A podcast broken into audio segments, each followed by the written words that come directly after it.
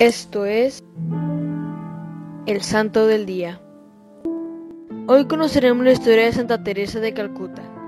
La Madre Teresa nació el 26 de agosto de 1910. Recibió la primera comunión a los 5 años y medio y la confirmación la recibió en 1916.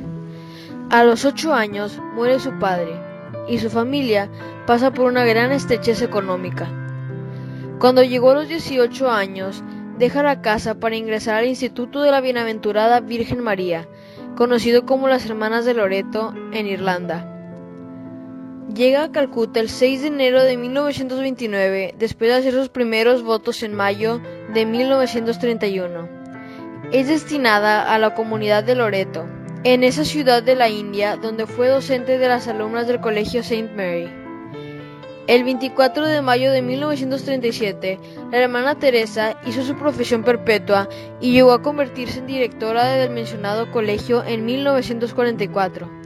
Sin embargo, un 10 de septiembre de 1946, durante un viaje de Calcuta a Darjeeling para realizar su retiro anual, Madre Teresa recibió lo que ella llamó la inspiración, su llamada dentro de la llamada. Aquel día, la sed de amor y de almas se apoderó de su corazón. En las siguientes semanas, mediante locuciones interiores y visiones, el mismo Jesús le reveló su deseo de encontrar víctimas de amor. Del mismo modo, le pidió que fundara una congregación religiosa al servicio de los demás pobres entre los pobres. Es así que después de muchas dificultades, el 17 de agosto de 1948, se visitó por primera vez con el sari blanco orlado de azul y salió del convento de Loreto para introducirse en el mundo de los pobres. Recorrió los barrios pobres, visitó familias, lavó las heridas de los niños y ayudó a los olvidados. Todos los días recibía la Eucaristía y salía de casa con el rosario en la mano. Luego de algunos meses se le unieron algunas de sus antiguas alumnas. En 1950 se establece oficialmente la Congregación de las Misioneras de la Caridad. Tiempo después, envió a su hermana a otra parte de la India y abre otra casa en Venezuela, Roma, Tanzania y otros cinco continentes.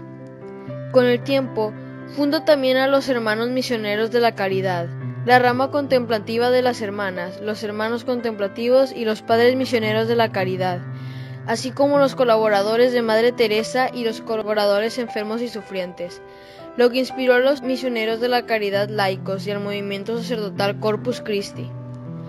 En 1979 se le otorgó el Premio Nobel de la Paz y los medios de comunicación empezaron a seguir con más atención sobre sus obras, que daban testimonio de la alegría de amar y de la grandeza y dignidad de cada persona humana. Al final de su vida, y a pesar de sus problemas de salud, Madre Teresa continuó sirviendo a los pobres. Después de encontrarse por última vez con San Juan Pablo II, retorna a Calcuta y el 5 de septiembre de 1997 volvió a la casa del Padre. Para finalizar, una pequeña oración. En el nombre del Padre, del Hijo y del Espíritu Santo. Amén. Padre nuestro, que estás en el cielo, santificado sea tu nombre. Venga a nosotros tu reino hágase tu voluntad en la tierra como en el cielo. Danos hoy nuestro pan de cada día, perdona nuestras ofensas como también nosotros perdonamos a los que nos ofenden. No nos dejes caer en la tentación y líbranos del mal. Amén. Dios te salve María, llena eres de gracia, el Señor es contigo. Bendita tú eres entre todas las mujeres, y bendito es el fruto de tu vientre Jesús. Santa María, Madre de Dios, ruega por nosotros los pecadores, ahora y en la hora de nuestra muerte. Amén. En el nombre del Padre, del Hijo y del Espíritu Santo. Amén. Servidores Amoris Christi, Movimiento Amoris Mater. Haz todo con amor.